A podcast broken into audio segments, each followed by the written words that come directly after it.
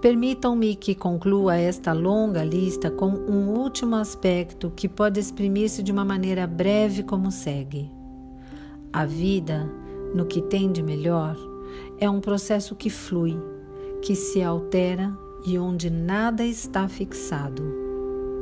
É nos meus pacientes e em mim mesmo que descubro que a vida é mais rica e mais fecunda quando aparece como fluxo e como processo.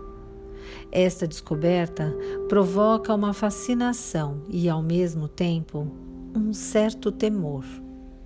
Quando me deixo levar pelo fluir da minha experiência que me arrasta para a frente, para um fim de que estou vagamente consciente, é então que me sinto melhor vogando assim ao sabor da corrente complexa das minhas experiências, tentando compreender a sua complexidade em permanente alteração, torna-se evidente que não existem pontos fixos.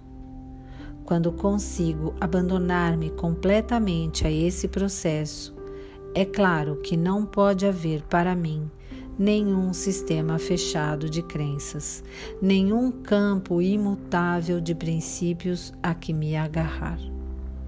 A vida é orientada por uma compreensão e por uma interpretação variáveis da minha experiência. A vida é sempre um processo de devir. Penso que é agora possível ver claramente por que razão não existe filosofia crença ou princípios que eu possa encorajar ou persuadir os outros a terem ou a alcançarem. Não posso fazer mais do que tentar viver segundo a minha própria interpretação da presente significação da minha experiência e tentar dar aos outros a permissão e a liberdade de desenvolverem a sua própria liberdade interior para que possam atingir uma interpretação significativa da sua própria experiência.